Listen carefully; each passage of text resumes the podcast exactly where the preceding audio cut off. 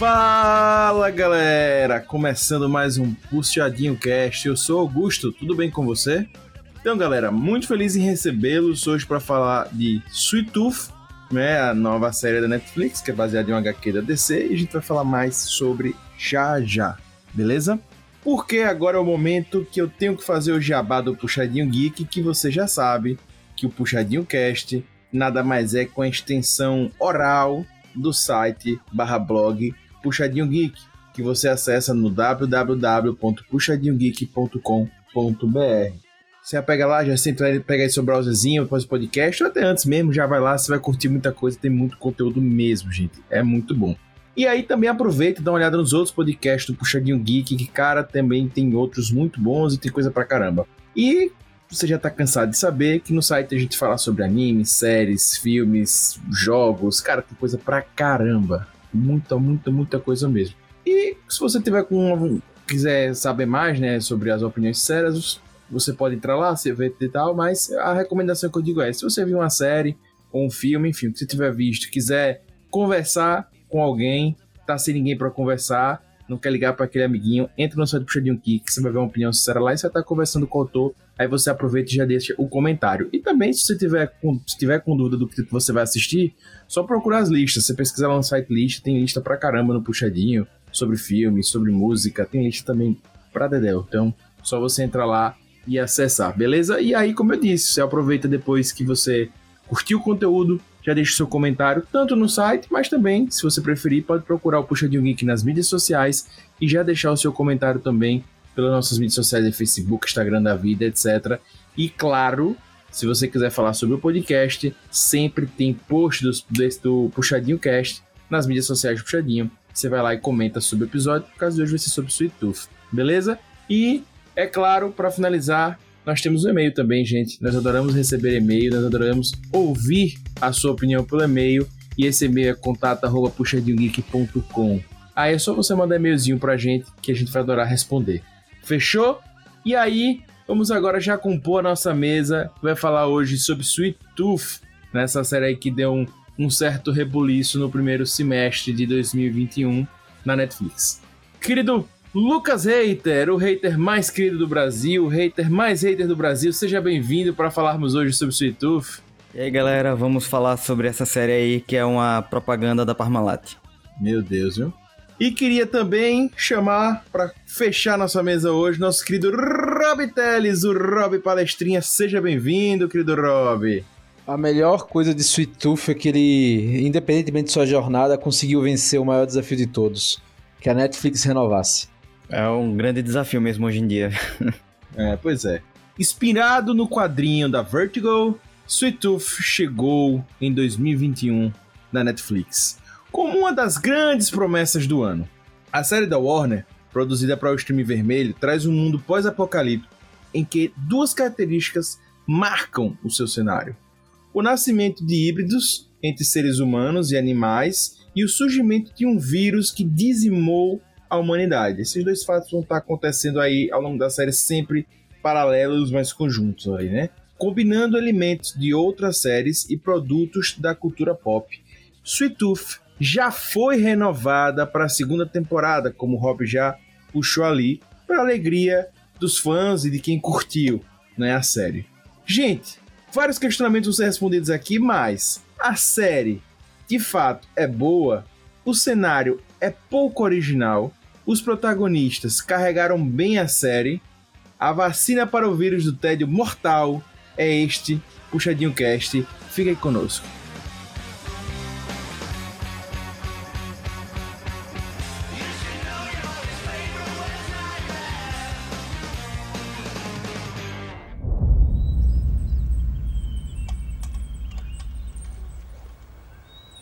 Once upon a time Bad people ruled the earth. They were greedy and self destructive. So nature made everyone sick. Excuse me? Are you a doctor? And then a miracle happened. They called them hybrids. Your kind. It's your job to live a full life. But some bad people are still out there, Gus. If I hear a voice, I will run. if I see a human,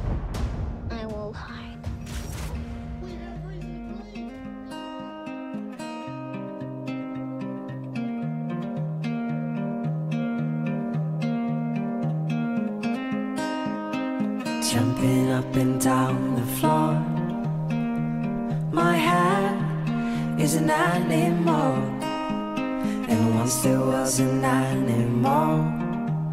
It had a son that mowed the lawn. The son was an okay guy. They had a pet dragonfly. The dragonfly ran away. But it came back with a story to say.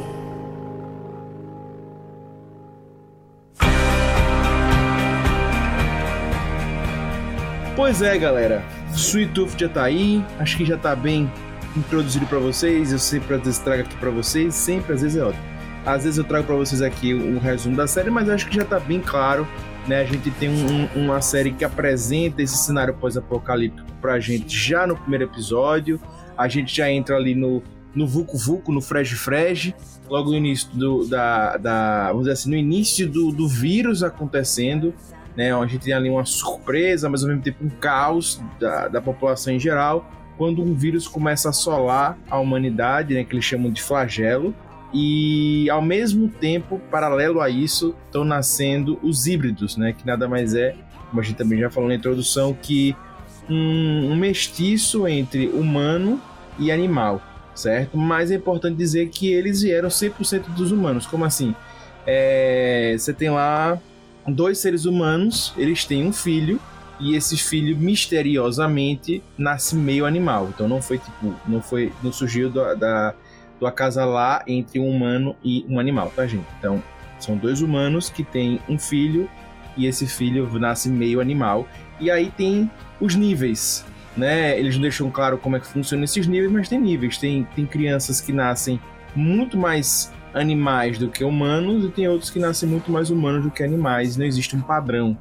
E enfim, o, o decorrer da história você vai vendo que muitos humanos é, vão culpando os híbridos pelo flagelo, já que eles surgiram ao mesmo tempo ali mais ou menos, né? E outros humanos acham que os híbridos são a salvação, né? A evolução da humanidade, a salvação do mundo, o futuro, né? Porque eles são resistentes ao flagelo. Então, fica esses vários questionamentos aí. Bem, dito isso, a gente vai acompanhar um personagem especificamente ao longo da história. Lógico, depois vão surgindo outros, mas o principal, o foco, o, o protagonista é Gus, né? Um jovem híbrido, né? Só que ele é mais humano do que cervo. No caso dele é cervo, né? Lembrando que você pode, o híbrido pode ser qualquer animal. Tem mistura com porco, tem mistura com, enfim, cabra e vários outros, né? esquilo e tal. Mas o Gus, ele é mais humano do que cervo. A gente acompanha ele, a gente já começa ali no cenário principal com ele com o pai e vai desenrolar disso aí. Gente, já conhecia o Sweet Tooth, né? Ah, Augusto, vocês estão falando de Gus, mas Gus é o Sweet Tooth. Sweet Tooth é o apelido do Gus, certo? Então, pra traduzir aqui pra vocês. E eu queria saber pra vocês, já conheciam o Sweet Tooth? Viram sobre HQ? Conheciam mais? O que, que vocês já sabiam aí do background antes de assistir a série? Cara, eu nunca tinha ouvido falar nada de Sweet Tooth, mas quando apareceu a notificação do trailer pra mim no aplicativo da Netflix, eu já fiquei interessado na hora pra ver. Eu tô junto com o Lucas, cara. Eu não esperava nada dessa série. Tipo, sabia. Depois que eu vi o trailer, né? Eu vi, pô, DC? Como assim um- uma série da DC na, na Netflix, né? Então aí já surge a primeira curiosidade. A segunda, pô, inspirado em quadrinho. Que, acho de quadrinho é esse, né? Que, que a gente nunca ouviu falar. E aí era da Vertigo, tava sendo um pouco mais independente da DC. E, cara, e já tinha muito sucesso, assim, fora, né? Tipo, já teve, já teve seus, seus momentos. E, cara, eu achei muito legal porque eu não conhecia a história, apesar de não ser nada muito original, mas ela me pareceu a junção de vários elementos de, de outras histórias, né? Walking, coisas pós-apocalípticas em geral. Walking Dead me lembrou muito a série Utopia, né? que teve a versão americana recentemente na Amazon Prime. E, cara, e dentro desse retalho, né, de ideias e tal, pô, eu achei que ficou um resultado muito legal. E principalmente pelo carisma do ator principal, que é o menino que faz o Gus. Cara, ele é sensacional. Ele é muito bom mesmo. Ele e o grandão carregam a série tranquilo. Total. E assim, e o carisma dele, né? Você o, o moleque, tipo, sei lá, espero que ele não vire um uma peste quando crescer, mas, porra, ele é tão inocente, ele passa uma tão de inocência e pureza, cara, que você compra. E eu digo que isso não é fácil, velho. Não é fácil, sabe? Você comprar isso de qualquer criança, entendeu? Você olha para ele e você diz: Não, esse moleque é muito bonzinho, velho. Você compra fácil. E quando ele, quando ele fica triste, com as orelhinhas baixas, você fica triste com ele também, pô. Muito, muito mesmo. E, e acho que é muito legal isso, né? Esse elemento meio pós-apocalíptico que você vê muito em Walking Dead, né? A, a questão de, pô, de você ter um mundo que, beleza, perdeu o governo, perdeu todo mundo, o vírus assolou a humanidade, ao mesmo tempo que nasceram os híbridos, mas que, cara, você vê que, que tem seres humanos que ficam cada vez piores em situações assim, né? E, cara, e é engraçado que isso que, que é a segunda série sobre um vírus que dizima a humanidade, ou que tem potencial de dizimar a humanidade, e em meio à pandemia, né? Isso que é mais engraçado. E isso que dá mais um impacto pra, pra série, né? Mas o bom é que, pelo menos o YouTube traz um pouquinho mais de otimismo na parte do Gus.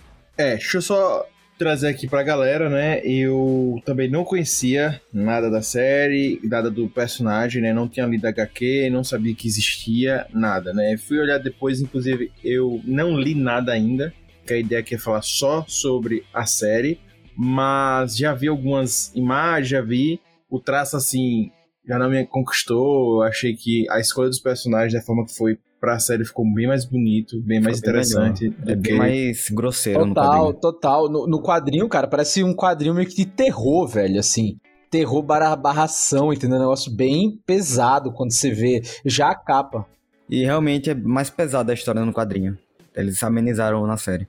E aí, para quem quem achar interessante, quiser pesquisar mais antes de assistir a série, ou enfim, viu a série quer saber mais, Sweet Tooth é baseado na HQ, como a gente disse, da Vertical. É uma linha da DC, né? Pra quem não conhece, é uma linha mais adulta. E ela foi feita, produzida entre 2009 e 2013. Teve 40 edições, inclusive o ilustrador dela, o escritor ilustrador, que é o Jeff Lemar, ele foi indicado ao prêmio, a prêmio de melhor escritor. Teve até um hype na época, porque foi bem aceito pelo mercado, né? Principalmente americano. É, e ele foi indicado ao Eisner de melhor nova série em 2010, certo? E ele ainda foi, como gente disse, né, indicado a categoria de melhor escritor. Se você tiver interesse na versão em português, você vai encontrar né, na Amazon e afins, etc. A gente vai deixar o link aqui para você, caso você tenha interesse. É, mas aqui no Brasil, hoje já está com Sweet Tooth, né? Mas ela foi divulgada originalmente aqui como Depois do Apocalipse e foi publicada em 2012 e 2014 pela Panini, em seis volumes, né? E lá nos Estados Unidos foram 40 edições, aqui foram em seis volumes. Mas agora você já encontra com Sweet Tooth, já tem outras capas, tem capa alternativa, inclusive com remetendo à série, né? E tal, os personagens já tem coisas assim. Né? O Rob falou aí sobre a história que lembrou outras coisas e tal, vocês já comentaram. Cara, eu também achei que tem muito aspecto outras histórias, mas eu achei que ainda tem alguma coisa inovadora ali sabe? Alguns desfechos, algumas coisas ainda. Eu, eu para mim não foi assim o cúmulo do, do, do chiclete, sabe? É, beleza, já, imaginava muitas coisas, de fato, mas não chega a ser chato. Né, achei que ele soube ali dar uma mesclada, soube fazer algumas coisas. Agora, também concordo com vocês falando do Gus e tal, do grandão, mas eu achei que de uma forma geral, os personagens assim, eles acabam é, sendo muito interessantes. E acho que isso dá uma levantada na série. Não, mas sobre, só sobre a história, tipo, eu não ser 100% original, aquilo, porra, nada é 100% original, né? Você faz, você mistura as coisas e cria algo original. Eu também, eu também achei legal a questão dos híbridos, é uma viagem muito louca, né? que surge aí nesse processo. Mas achei legal, cara. É, e, e, parabéns ao Lemar pela, pela história, pelo menos que ele desenvolveu, né? E concordo que, cara, Ainda bem que eles suavizaram a série, assim. Eu acho que é a mistura da doçura com a dureza do cenário. Porra, isso que fez, acho que a série crescer muito pra mim, né? Se fosse muito down, no sentido de ser mais down ainda, né? Não que ela, ela não é uma série leve, apesar de parecer, porra, eu acho que ficaria mais difícil de assistir, entendeu? Eu acho que esse, esse equilíbrio, especialmente pela escolha dos atores, foi, foi crucial. É, e uma coisa que eu notei também na série, não sei se foi impressão minha, mas eu notei que quando mostrava o Gus, a fotografia ficava mais alegre, mais iluminada, e quando ia pro lado mais do vírus, ficava mais fria a fotografia. Total, total. É, e aí eu, eu, eu já acho que é um, importante a gente falar, né, já agora nesse podcast, pelo menos na minha visão, eu acho que que produção bonita, que todos os trechos assim na série é muito bonito, os takes estão tão bonitos, a, a, sonorização tá fantástica.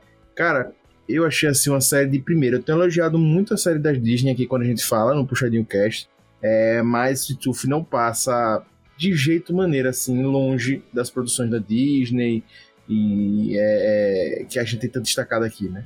É, tem uma cena que tem os bandidos lá para pegar o Gus e aí aparece o servo atrás dele. Aquela cena ali muito bonita.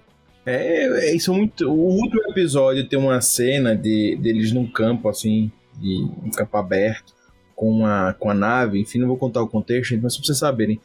É uma cena bem simples. É os personagens no campo Tá, cara, mas é uma cena tão bonita, é um take tão bonito pegando assim. Cara, eu achei assim fantástico, sabe? É, tem muitas cenas bonitas, assim, bem bem elaboradas. Tem uma cena deles que eles estão numa casa na montanha, também é muito bonita. Eles fazem um take de toda a montanha. Cara, é realmente assim, show de bola. Eu acho que eles acertaram muito e, e mostraram assim. Estamos.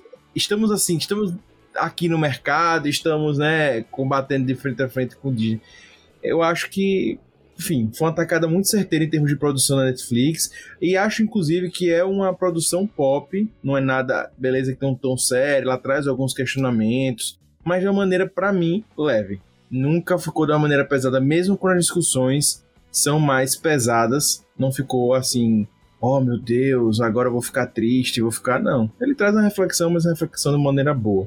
Né? Assim, tipo, boa, quer dizer, no sentido leve. Né? Você não você não precisa de muito para assistir, você não precisa ter muito estômago para assistir isso e tuf, né? até porque eles cortam muitas coisas. E engraçado é que o, é, o Downey Jr., ele é produtor da série. Não sabia, não é sabia. verdade, ele é produtor. Tinha esquecido desse detalhe. Aqui. É, ele é produtor da série. É, coisa, curiosidades, nada a ver, né? Tipo, tava pesquisando aqui. E, cara, assim, so, sobre efeitos, né? A gente vai falar isso mais pra frente, mas assim, gente, é efeitos de série, tá? Então, não, não esperem. Apesar de ter cenas que você viu que eles botaram dinheiro ali, mas tem cenas que você vê que o efeito não é 100%, mas é maravilhoso, cara. Muito bom. É, se, pelos híbridos, alguns híbridos pelo menos, são aquelas criancinhas de Parmalat.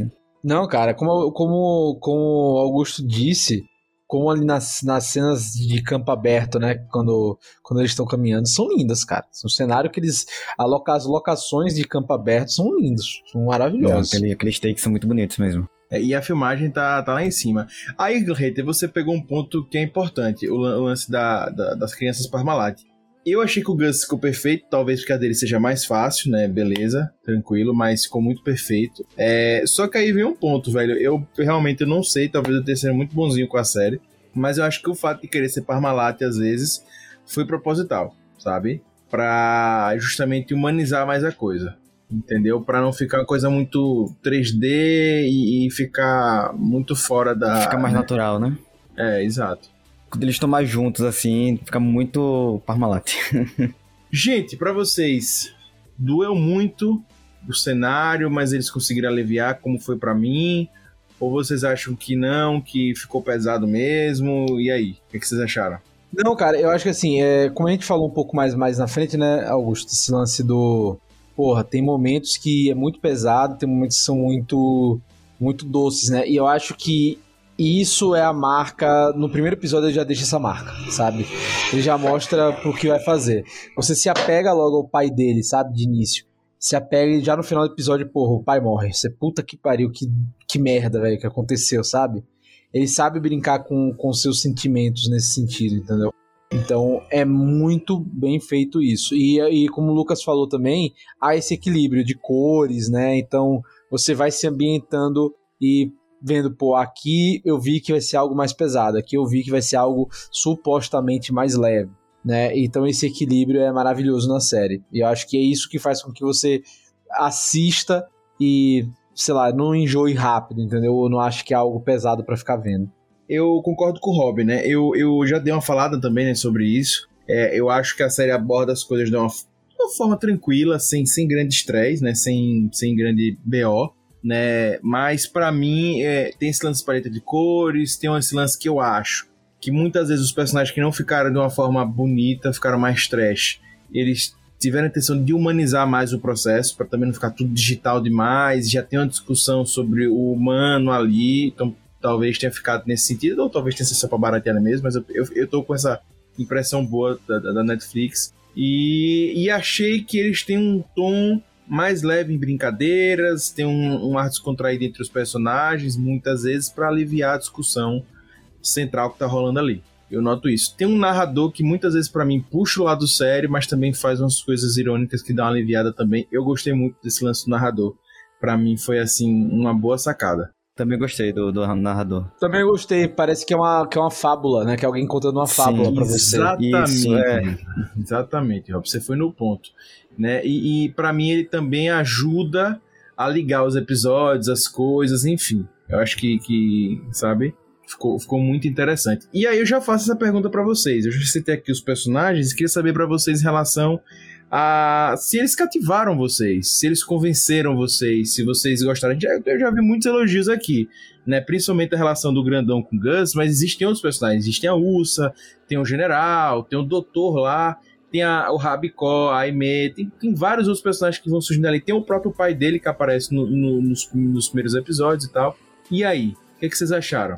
Cara, os que mais me cativaram foi o próprio Gus, o grandão e o pai dele os mais que me cativaram. Ah, cara, eu sou fã da Ursa, velho. Comprei muito o barulho dela. Adorei a atriz. Eu acho que ela traz aquela petulância adolescente, sabe? E ao mesmo tempo um toque mais de seriedade ali, entendeu? Sei lá, eu gostei muito dela, sabe? Tipo, você sente que realmente aquela menina ela teve que amadurecer forçosamente rápido, sabe? E com todos os traumas e, enfim, problemas que tem, né? Eu, cara, eu diria que o principal ponto são esses atores, velho. Eu compro o barulho de todo mundo. Todo mundo muito bem escolhido, assim. Todos os personagens se encaixam muito bem com quem foi es escolhido, sabe? O Dr. Singh, cara, porra, ele tem aquela cara do tipo do médico que fica na dualidade, né? Tipo, ele tá sendo ameaçado para fazer uma a cura, né? E ao mesmo tempo ele quer salvar a esposa, mas ele quer fazer a coisa certa. E ele fica. Na, e você vê essa dualidade no, no, no coração dele, né? Na expressão do ator. A atriz que faz a esposa dele também muito boa, cara. Sabe? Muito legal. Ela, ela, tem, ela fica com cara de doente o tempo todo e tá boa a cara de doente dela, sabe? Então, eu acho que todos, cara. Grandão também, isso é que eu achei legal, cara. Botou um cara literalmente grande, gigantesco, pra cuidar de uma criança, cara, cara de muito sem paciência. Então, isso ficou muito bem na série e, e ao mesmo tempo em que ele vai se permitindo, né, ter mais abertura no coração, você vai pegando isso, entendeu? Então, cara, eu achei sensacional, assim, eu achei muito bom. A parte de elenco, não tenho muito o que falar, não. Talvez a única, único, a única escolha que eu não gostei tanto foi a da mãe dele, quando aparece em flashback. É, ah, só para dizer também a série tem flashbacks, né? Mas isso é um recurso narrativo que todo mundo tá usando, então não é muito. É, toda série é muito, tem. É, toda série tem. Mas a mãe dele, quando aparece, eu acho meio. Né? Né? A, a atriz é. Mas o resto de todos os outros, cara, sensacionais. Assim, sensacionais. Inclusive, o Rob falou sobre a usar esse recurso narrativo de voltar no passado. E aí vale até ressaltar que a gente diversas vezes aqui criticou, em outros, né, e elogiou em outros, e fica um ponto positivo que eu acho que não fica cansativo na série Tooth quando ele usa esse recurso, né, de voltar ao passado. Ele explica, mas não fica uma coisa chata, é uma coisa rápida, dinâmica, é, é interessante. Para mim, não enjoou, não sei para vocês. Mas pra mim foi super tranquilo, é bem, bem fluido, não é aquele negócio repetitivo que cansa, que, tem, que nem tem em outras séries aí. Também, eu acho que o único. Só tem um episódio, né? Que é o penúltimo, que usa esse recurso basicamente para explicar a série, né? que é um episódio inteiro em flashback. Mas de resto, cara, é bem tranquilo, assim. Não usa. Não abusa, né? Não abusa do, do sentido bem pesado. E é tranquilo, cara, realmente. É só, é só realmente esse episódio mesmo que é dedicado para flashback, mas tem um porquê, né? Tem um porquê muito importante pra narrativa. É, e nesse episódio específico que você falou, Rob, que é conta uma história do passado do personagem principal, pra mim não ficou chato, acho que chegou no momento certo, né? Gostei bastante. E eu queria até elogiar também a Ursa. A Ursa não começou me ganhando, achei ela meio forçada. E depois ela foi ganhando, não acho assim o supra-sumo da atuação, mas de todos assim, inclusive, eu acho até um mais abaixo, mas não é uma coisa que prejudica a série, eu gostei. E ela foi me convencendo. Eu terminei o outro episódio gostando mais da personagem. Ah, cara, eu, eu comprei o barulho da atriz logo de início. Eu, eu, eu simpatizei. Simpatizei, não vou, não vou mentir, não. Eu, eu não tive esse problema com a atuação dela, não. Muito pelo contrário. Né? Eu gostei. Mas enfim, mas isso é, é cada um com o seu lance, né? É, como eu disse, eu acho que só realmente ali a, a mãe do Gus nesse episódio mesmo de flashback que ela aparece mais que qualquer coisa. Mas de resto, é, cara, você acha que não tem aquilo, nenhuma, não é nenhuma atuação. Ninguém tem ali atuação pra ganhar M, né? Vamos ser sinceros. Mas também não tem nada, porra, que.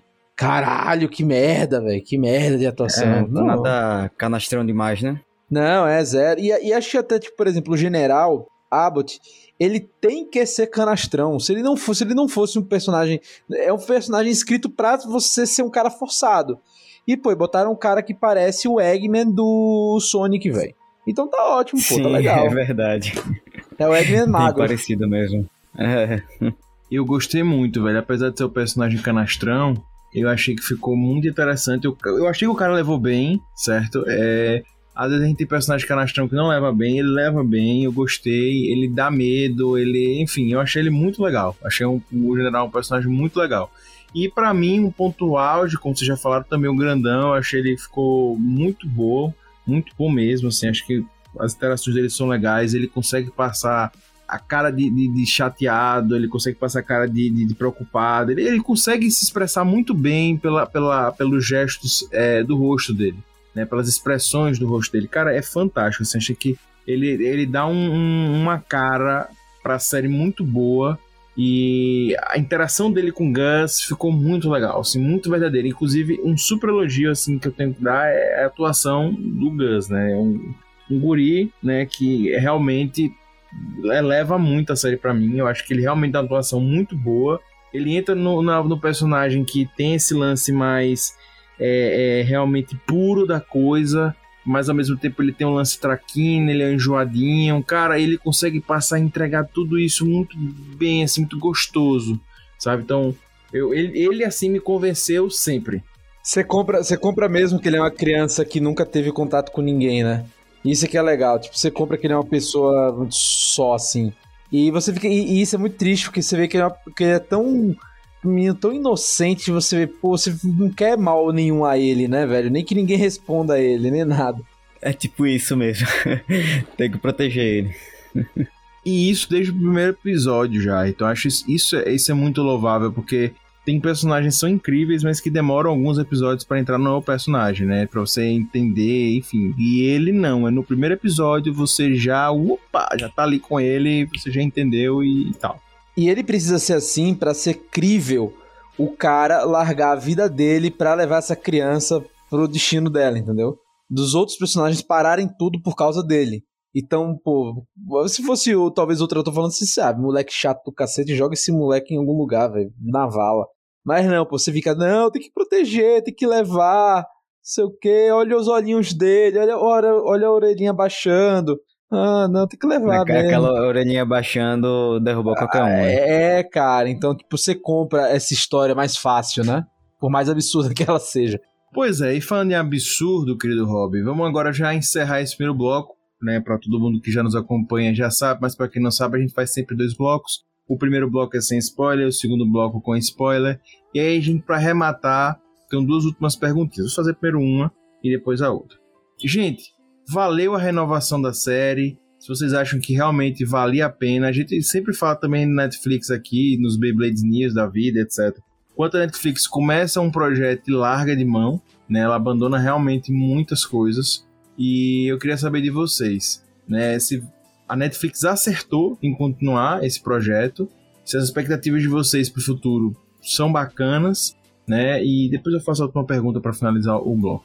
Não, acertou demais a renovação, pelo amor de Deus. E que, porra, não seja só uma segunda temporada, que finalize a história do quadrinho, né? O quadrinho já terminou. Então que siga pelo menos até mais ou menos o quadrinho foi. Se não, não precisa ser igual, obviamente, né? Pô, até porque são mídias diferentes, mas, pô, que finaliza a história, cara. Não precisa ter 20 temporadas, saca? Mas, pô, se três ou quatro finalizarem bem a história, por favor, façam isso, sabe? É, eu também acho que valeu demais a renovação. Tem muita, muita coisa para rolar. O gancho do episódio do último episódio é muito bom. E também, como o Robin falou, espero que não se estenda muito. Eu acho que quatro temporadas está suficiente. É, eu não vou arriscar tanto como hater dizer quantas temporadas né, deve ir. A gente tem que concluir a história aí, mas eu gostei, acho que vale a pena assistir. Eu até eu conversei com o PH Santos recentemente, ele disse que não vai assistir, porque é diferente da, da HQ. Não, pô, sabe qual é o pior? Não é nem porque é diferente da HQ, pô. Porque ele disse que não é porque ele não tem saco, mas é porque não é a série do, do Sweet Tooth do jogo Twisted Metal. É por isso, por causa do nome. E pegar ler o Sweet Tooth quando? Pra dizer que é diferente. Mas é porque ela nos quadrinhos tem um tom mais pesado também e tal. Não, enfim. não é isso não. Acho que ele tá falando do, do jogo, porque do caso do jogo. Mas enfim, não vamos falar de PH, não. Vamos passar. É, enfim, deixa ele lá. Pois é, mas enfim, então eu acho que vale a pena, é, mesmo para você que amou o quadrinho, talvez a pegada seja outra, como a gente já falou aqui, é um pouco mais leve e tal, na série, mas ela é muito legalzinha de assistir, muito de boas.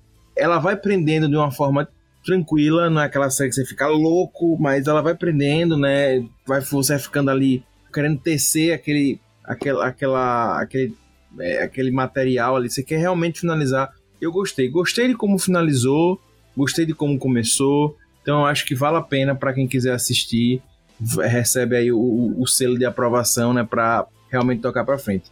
E para você que gosta de números, né? O, o Rob trouxe pra gente que 98% de aprovação teve no Rotten Tomatoes pela crítica à série e teve 88% pelo público. Então você vê que são números bem legais, bem relevantes para uma série é, baseada em um HQ e tal. Então a galera gostou. Talvez também né, não tenha tanta gente que leu HQ e tá para comparar o trabalho, mas enfim, o fato é que a galera gostou da série, eu gostei os meninos aqui também gostaram. Então vale a pena você assistir para quem não assistiu. E a outra coisa, gente, que eu queria falar para fechar o, o, o bloco é que a gente também tem trazido sempre aqui no Puxadinho Cast sobre a nova tendência do mercado aí da Netflix, né? Os outros provavelmente podem vir a copiar, enfim. Que é lançar agora a série também em partes, né? Você tem a primeira temporada, a segunda temporada e tal, mas também existem as partes agora, que é uma temporada dividida em duas. Ah, no mesmo semestre sai a parte 1 e no mesmo semestre sai a parte 2. E Sweet Tooth não foi assim, eles lançaram completo a primeira temporada. E eu achei isso muito bacana Queria ouvir de vocês também o que, é que vocês acharam. Para quem vai assistir, já se preparar que não tem parte 1 parte 2. É só você dar sua maratonada como você gostava antigamente. Quem gostava que não, pausa como eu faço, né? Eu pausei e vi calmamente, né? Sem precisar ninguém me botar a primeira e segunda parte. E acho que o final, para quem vai assistir e tem medo de finais de primeira temporada e tal, eu achei que finalizou de uma maneira boa. Pode assistir e dá muita curiosidade para a segunda temporada. Eu acho muito melhor, assim, lançar a temporada toda de vez. Eu acho que deveria parar com esse negócio de dividir em partes. Lança logo tudo de uma vez, até porque já tá tudo gravado. É, essa estratégia é para reter mais pessoas, né, dentro do, dentro do aplicativo, tipo, que você mantém a renovação da, da assinatura, né, por essas produções. Não, cara, eu acho que tem que ser por temporada mesmo, porque e, e é porque a série não é carro-chefe da empresa, né, não é nem e outra, não é, não é produzida pela Netflix também, né. Tem esse as séries produzidas na Netflix que estão vindo assim, principalmente as europeias. A, a Sweet Tooth é produzida pela Warner, né, da DC. Então acaba que é diferente o processo, né? Obviamente que a Netflix pode distribuir da maneira que ela quiser, né? Se ela quiser fazer isso depois, futuramente, talvez ela possa fazer isso na temporada final, por exemplo, né? Se continuar com a audiência. Mas que não faça, que mantenha isso, né? De de deixar a série acontecer da maneira por temporada, porque você vê e depois acaba. Você, você não tem que esperar, você não fica nessa, tipo, ah, a temporada parou no meio, sabe? Você tem uma conclusão da temporada, espera outra. É, e sobre essa questão de, de retenção, poderia ser um episódio semanal. Ah, é, também, também, também, é, também fazem isso com alguns, né? Estão é, testando formatos, né? Acho que semanal é melhor do que dividir a temporada em duas partes. Pois é isso, gente. Então, tá falado. Vale a renovação, vale a pena ver. E vale a pena você também conferir, depois que assistir, você que nos deixa agora, o texto lá do, no Puxadinho Geek sobre Sweet Tooth, que é do Lucas Reiter, que tá aqui. E pra você que já viu, cara, fica aí que a gente vai continuar.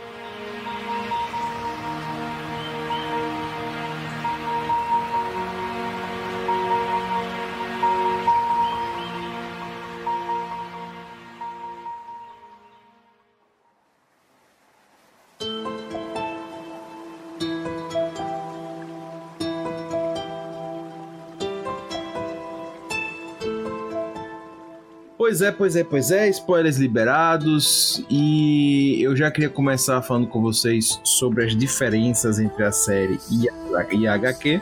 É, a gente tem a principal diferença, o tom. A gente tá lidando com muitas coisas pesadas, muitos temas pesados, mas, né, enfim, a gente tem pessoas que não conseguiram assistir esse mesmo, mas na HQ esse tom é mais pesado, ele é mais brutal, vamos colocar assim, ele é mais visceral, ele é mais punk mesmo, e na, e na, na, na série acho que já tá ponto passivo, todo mundo que concorda, ele é bem mais leve, né? Então, isso é uma diferença. Então, para quem gosta de uma, de um HQ mais adulto e pesada, talvez lá seja o caminho, mas talvez não é uma, não é uma história para todo mundo, né? Porque realmente é, como o Rob disse, trata de muitas coisas pesadas na série. E para mim, eu acho que fica mais agradável, mais palatável ser falado de uma forma mais de boas, né? Não li HQ, talvez a HQ seja realmente incrível, mas enfim. Concordo comigo? Não, eu concordo, tem que ser mais leve mesmo. Na série tem que ser mais tranquilo. Eu acho que essa mistura de tristeza e beleza são legais. Acho que principalmente pelo contexto que a gente tá agora, né? Tem que ser mais leve mesmo o tom na série. Bem, outra diferença, gente, é que no quadrinho a motivação do Gus é diferente da motivação dele na série, né? A motivação dele na série, ele tá buscando encontrar a mãe dele, né? O pai dele vem a falecer e ele começa uma jornada com o Jeopardy para encontrar a mãe dele né, a Birdie. Né, na, nos quadrinhos ela nem é citada, ela nem é falada, nem aparece né, em momento algum. Ele se junta com o Jeopardy para buscar a reserva, que o pai dele morreu e, e ele tá com medo, precisa encontrar um lugar em paz, né, para poder viver, conviver de boas e também porque ele não quer mais ficar só, né, não tem essa motivação da mãe, etc e tal. Que para mim na série é uma coisa legal, é muito mais interessante do que ele só ir atrás de uma reserva, atrás da mãe, enfim. Aí começam os clichês, né? Tem a história da mãe dele e tal, que é, ele é o paciente 1, que a mãe criou e tal, tal, tal, tal, mas eu achei legal esse lance com a mãe. E a partir daí a gente já vê também que tem outros personagens que são inéditos dentro da série, né? A, a, a Aimee não existe, não aparece.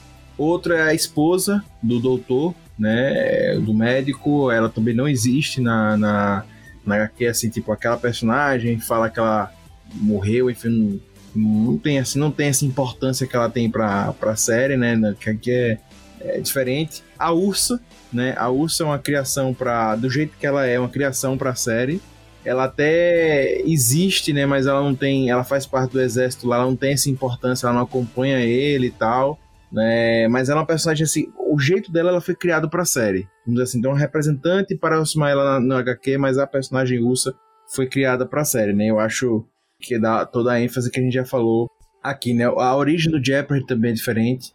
No, na, na, nos quadrinhos ele é um ex-jogador de hockey e tal, papapá, enfim. É outra, outro background e já no, na série ele é um ex-jogador de futebol americano, tem o um lance dele com o filho, enfim, é outra outra parada, né? Então a história dele também a origem é diferente. E por fim, o exército animal. O exército animal ele também é diferente dos quadrinhos da série. Na, no, nos quadrinhos eles têm a mesma vibe, certo? De proteger os híbridos, só que acaba que no, na série eles acabam discutindo e tem aquela vamos dizer assim, eles têm um, uma, uma aparição parcial na série, aparece um pouco tempo e, e acaba, nas HQs, eles acabam também tendo essa visão endeusada dos híbridos, mas eles meio que querem os híbridos para serem escravos deles, né? Eles meio que querem escravizar o futuro, né? Uma coisa meio assim. Eu acho que até dá mais pano para manga, para mais coisas pesadas, né? De aquilo que a gente acredita que vai ser o futuro, eles querem prender e, enfim, utilizar. Mas isso na série não acontece. Então, tô trazendo isso aqui só para vocês saberem diferenças que rolam entre as duas coisas e para quem leu HQ já sabe o que vai encontrar pela frente, beleza? Dito isso, eu acho muito importante falar, porque a gente já fala da Birdie, que ela é muito importante para a história, que é a mãe do Gus, e que gera todo o plot inicial, que como eu disse, não tem na HQ esse plot, mas gera todo o plot inicial de que quando o pai dele morre, ele começa a ir atrás da mãe e começa essa busca, né? Até que quando ele vai, lá no penúltimo episódio, ele chega na casa onde a mãe em tese mora, ele descobre que a mãe não tá morando lá e ele descobre também que ele, na verdade, não tem uma mãe direta, assim, ou enfim, ou, ou a Bird não é a mãe dele, né? A gente não sabe também se ele teve uma outra mãe, enfim, não deixa isso claro. Mas a gente sabe que a Bird não é a mãe dele. A Bird criou ele, né? Também não deixa claro como. E isso gera toda uma reviravolta, né? Porque o Gus realmente estava crendo que ele era filho. Não lembro mais o nome do pai dele, vocês lembram? Ah, só chama Paba. Pronto, ele era filho do Paba e filho da, da, da Bird de sangue, assim, né? Direto, né? Sem ser adotado, sem ser nada. Ele tava crente nisso. E aí tem a reviravolta que, na verdade, ele não é filho dela e não só isso. Ele é o, o paciente número um desse estudo dela. Mas eu achei essa reviravolta muito. Sei lá, que você tá naquela expectativa que ele vai encontrar a mãe, que vai ficar feliz quando encontrar a mãe, aí já não encontra quando chega na casa da mulher lá, e aí descobre que não era mãe dele de verdade. Eu achei que isso deixa tudo um, pouquinho mais pesado ainda. Não, porra, que ele não ia encontrar a mãe, isso era claro, né? Isso aí era. Era claro que ele não ia encontrar agora, né? Mas eu achei legal, tipo, de da explicação inteira. Tipo, porra, porque o que aconteceu, né? Tinha. É, é tipo assim, é tudo tentativa de correção e erro, né? É, numa, numa, pesquisa na, na, no Ártico, ela, eles encontram um puta vírus que vai foder a humanidade inteira. Aí, para encontrar a cura desse vírus, acabam criando híbridos, que supostamente eles dão a vacina. A partir deles é que vem a cura desse vírus que eles liberaram.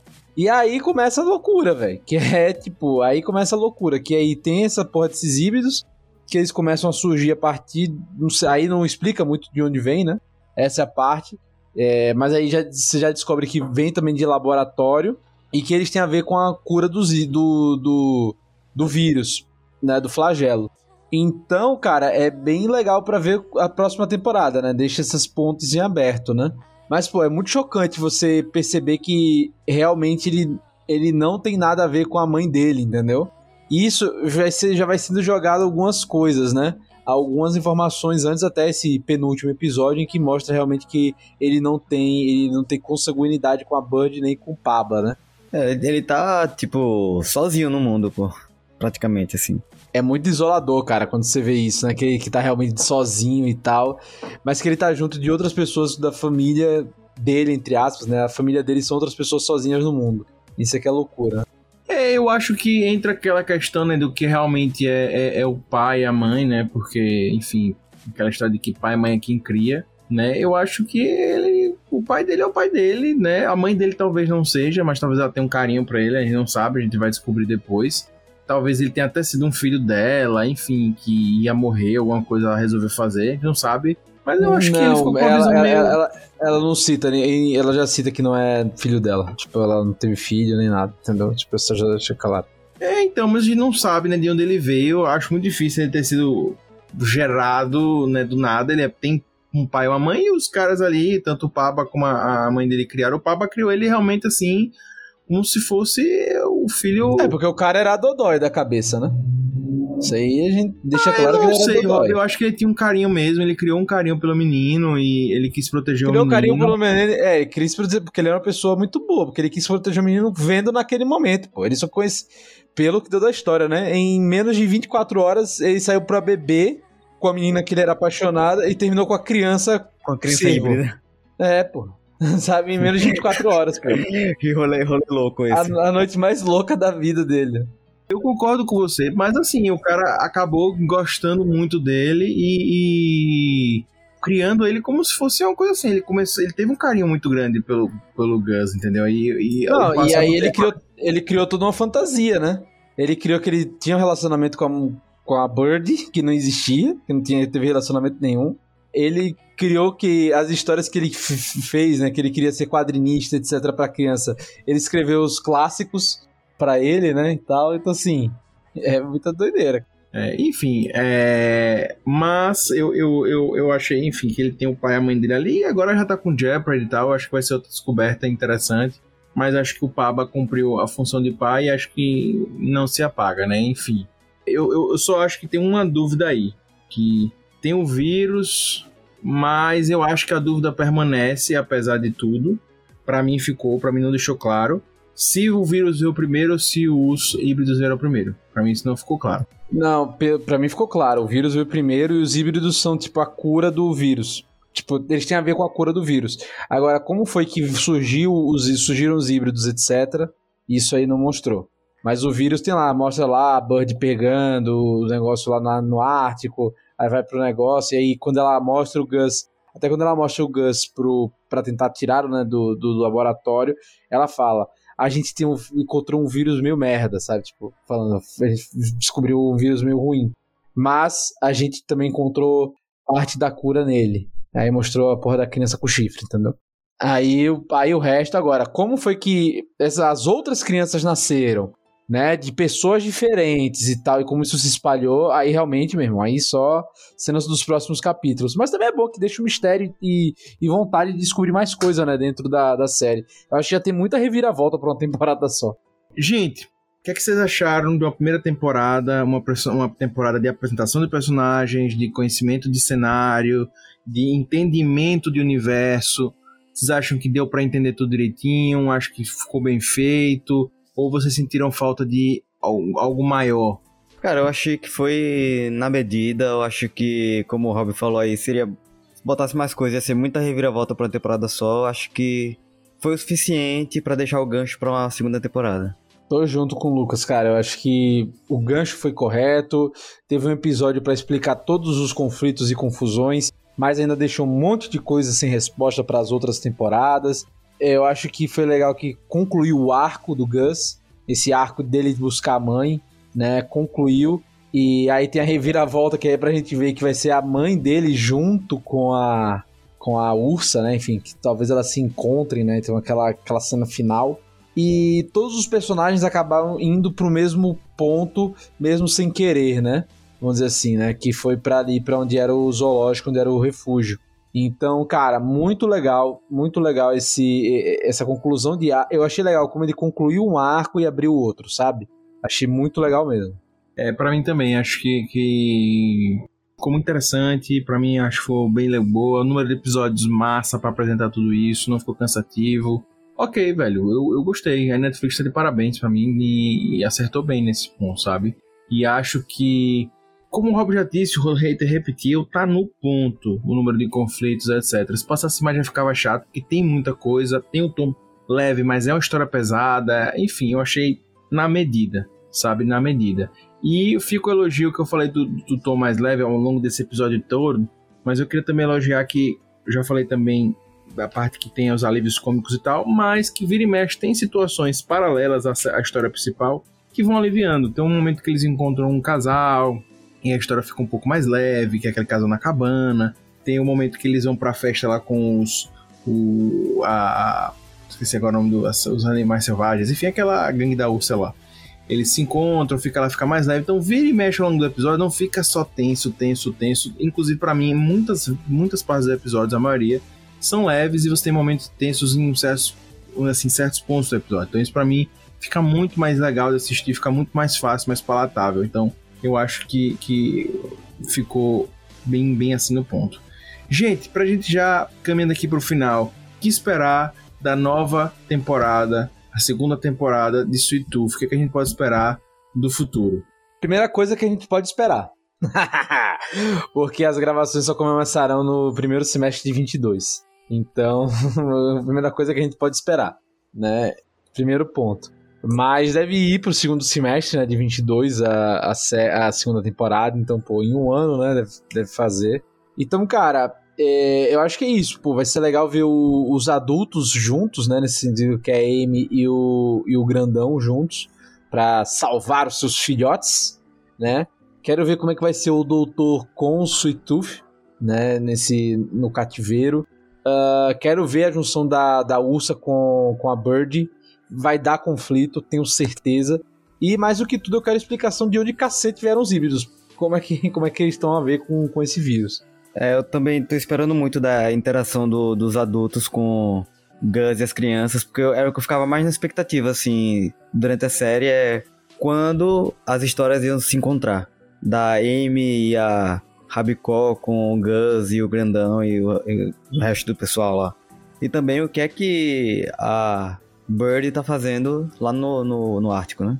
É, são muitas pontas soltas que realmente deixam assim muita curiosidade e que mostram que vale a pena investir nessa segunda temporada e que vale a pena realmente a gente esperar, né? Como o Rob falou, vai demorar pra caramba, né? Infelizmente. Pra mim isso perde um pouco até do do Chan, do lance, né? Mas acho que tem muita coisa boa. Não sei quantas temporadas vão ser, mas acho que tem muito pano pra manga e acho que uma mais, mais uma temporada só não vai resolver. Vai ter que ter coisa por aí. E, enfim, tô muito curioso para saber de tudo isso aí, né? Como- Principalmente como os híbridos nasceram, enfim, o flagelo, tem muita coisa para saber. Tô realmente curioso.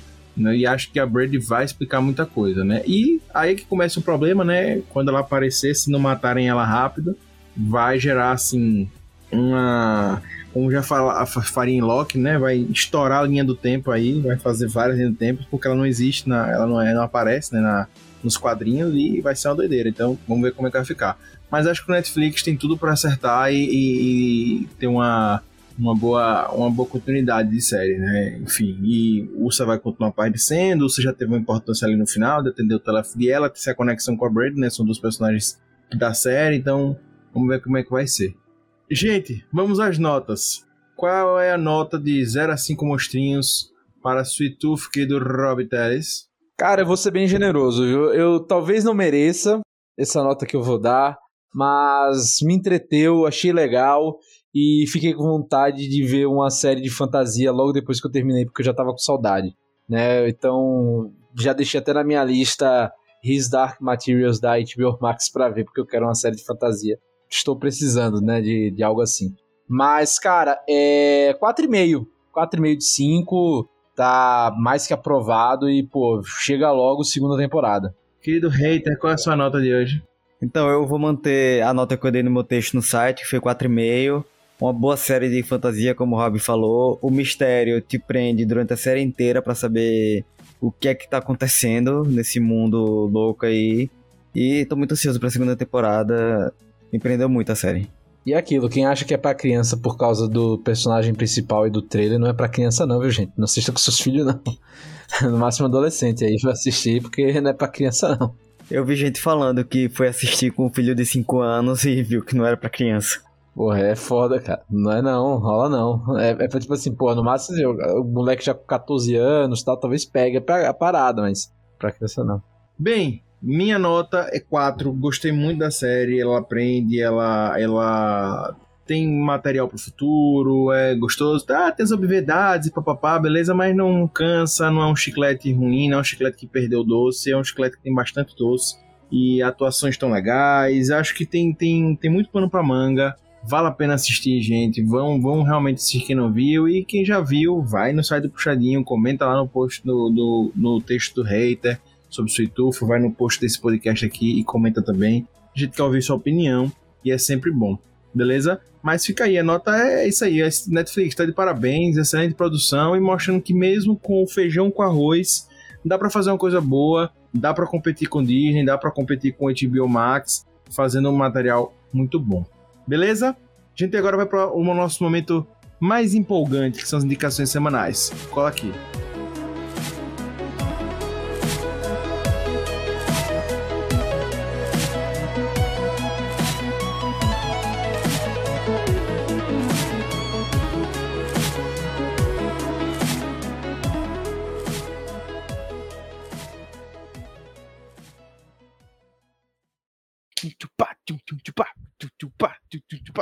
Recomendações. Pois é, gente, vamos começar com a indicação da semana e essa semana que vai começar sou eu, beleza? Vai ser eu que vou começar a sair aí, lasque-se vocês. Gente, eu quero indicar um jogo essa semana chamado Empire of Sin, né? Que é um, um jogo assim, acho que 2019, 2020, por aí. Enfim, é um jogo legal, tá disponível no Game Pass, como diria o hater. Mas é um jogo que eu já tava olhando há muito tempo, tá na Steam, enfim, tá em vários lugares. Ele é pra PC, não lembro se tem pra outras plataformas. Mas, cara, é um jogo muito interessante. É, eu gosto muito do estilo de jogo assim que você quer combate por turnos e tal, estratégia. E em resumo, Empire sim, ele, ele tem essa pegada do combate por turnos e tal, mas na verdade você tá na pele de um de um mafioso italiano, né, lá em 1920, mais ou menos, naquela, naquela época da, da que os Estados Unidos não podiam comercializar álcool, enfim. E você tá nem no auge disso, né, e você é um, um, um assim, um criminoso chegando na cidade para tomar o seu lugar, né? Você tá lá bem no início, você não tem exército, não tem nada, você tá sozinho chegando na cidade e começa a fazer pequenos crimes até comandar um bairro, até comandar um, um- uma área, depois um bairro, depois a cidade. A ideia sua é comandar, no caso, eu acho que eu joguei só tinha Chicago, né? Então, no caso, é você comandar Chicago ali. E aí você pode ir construindo sua cidade, vai tendo combates. Cara, é muito é, interessante o jogo. Sei que tem muitas críticas, enfim, que ele é repetitivo e tal, papá, e que talvez uma versão 2.0 dele vai ser muito melhor, mas eu curti. Acho que dá pra passar bem o tempo. É um jogo bem legal, vale a pena vocês pegarem aí pra quem tem o Game Pass pegarem pra ver. E quem não, esperar uma promoção da Steam, que eu já vi que ele tem promoções sendo quase comprei pela Steam, mas aí que eu tava no Game Pass, fiquei. Acho muito bom, gente. Muito bom mesmo. E acho que vocês vão curtir. É um, um jogo bem ou legal. seja, ou seja, é um The Creams é, modernizado, né? Pois é, querido Rob, é bem isso mesmo. Lembra The É. Creams? Lembra The Creams? Porra, vendo primeira coisa que eu cidade. pensei quando eu comecei a jogar. Vendo cidade, cara, vendo cidade. Você, você lembra de um jogo chamado é, Desperados, Rob? Desperados. Sim, lembro. Pronto, ele é um Desperados com The Creams. É exatamente isso. Certo? Enfim, eu curti, é muito bom, certo? É, Enfim, é um jogo, como chama, jogo de estratégia por turnos, mas eu gosto muito dos combates e tal. Cara, é massa. Você compra armas e tal. E é isso. Então eu já fico esperando até pelo 2, porque parece que vai melhorar muito, né? Se fizerem um 2. O jogo é muito bom, tem, tem muita coisa pra crescer, velho. Mas é, é, é, tem uns gráficos bem legais, uns diálogos muito bons, a dublagem tá muito boa. Cara, é um jogo muito bom. O nível lá em cima é só isso, né? A jogabilidade precisa melhorar. Tem algumas coisas de, de jogo 1, né? Que precisa melhorar. Querido Lucas Reiter, qual a sua indicação de hoje? É, minha indicação de hoje, mais uma vez, vai ser do Homem-Aranha. Vai ser de uma animação que eu tô vendo no Disney Plus, Marvel Spider-Man. Que é bem inspirado no, no próprio Homem-Aranha do Tom Holland. É, a tia May jovem, a roupa que ele usa no início, muito parecida aquele casaco com óculos de, de piscina. Tem os Vingadores, Tony Stark, etc. E a história é bem legal, tem Miles Morales também na história. E tô gostando muito. Só perde para o que foi uma das melhores dos últimos tempos, a animação do Homem-Aranha, que foi o espetáculo Homem-Aranha, que a Disney cancelou em 2008. Mas vale muito a pena assistir essa. Tá no Disney Plus. Querido Rob Telly, sua indicação de hoje. Minha. Já que a gente tá no clima Marvel, Marvel, eu vou também ser Marvete e vou indicar um novo filme da Marvel, que é o Shang-Chi. Está no cinema, já já estará no Disney Plus. Recomendo bastante, cara. Filme legal, principalmente na primeira metade, assim, é porrada, porrada, porrada, porrada. Muita homenagem ao, ao cinema chinês, né, de Kung Fu e tal. Então recomendo bastante. É um filme bem legal. O Simu Liu tá muito bem no papel. Mas quem rouba a cena é a Aquafina, cara. Puta, melhor pessoa com o melhor senso de humor da história, velho. Assim, pô, excelente. Então, fica a recomendação. Shang-Chi. É, não é um filme 10, né? Mas é um filme bem legal. Eu não esperava muita coisa. E foi o primeiro filme que eu vi no cinema de- ah, depois da pandemia, né? Depois que começou a pandemia. Então foi uma boa experiência. É um filme bem maneiro, cara. Recomendo aí. Gente, é isso, tudo isso e muita felicidade estar com vocês aqui. Corre lá no site Puxadinho agora, que a gente quer ver vocês comentando, quer ver vocês curtindo e, lógico, vendo o texto do hater falando sobre Sweet Tooth. A gente vai adorar é, ver o que você achou da nossa opinião e ver também o que você achou da opinião do hater lá, ver se tá batendo certinho com o que ele falou aqui, porque o hater muda muito de opinião, ele é meio, ele é meio chapa crazy. Mas é isso. Beleza, gente? Você já sabe, semana que vem a gente se encontra novamente aqui. Vai sim ter podcast no futuro, não sei se na próxima semana ou na outra, ou em quando vai ser, em algum momento aí do futuro. É, vai sim ter po- podcast Shang-Chi, já pode anotar na sua agenda. Tá vindo Bebê News por aí, tá vindo sobre Shaman King, cara, tá vindo muito podcast bom. Só fica ligado, porque Puxadinho Geek, você já sabe, você vai ter que puxar daqui, vai puxar do lá, O puxadinho também é seu. Mas antes, eu só quero fazer aquele agradecimento especial a você que nos ouve e, claro, ao nosso também querido Rob Teles, o Rob Palestrinha e também o Lucas Reiter, o hater mais querido do Brasil, o hater mais hater do Brasil. Valeu, gente, puxando aqui, puxando lá, o puxadinho também é seu. Valeu! Eu só queria dizer que Augusto falou pra que a gente adora ouvir os e-mails. Só queria deixar registrado isso. Eu ri, mas na hora eu não queria cortar. Mas deixa, deixa, ouvi deixa registrado. É. É, ouvir os e-mails. Isso aí. Obrigado. É. É, ele faz isso porque eu faço com ele também, né? Mas aí, amanhã. Nada como um novo dia, né, Rob? Próximo podcast vem aí, a gente se encontra, viu? Não tem É, fica um farpando o outro aqui.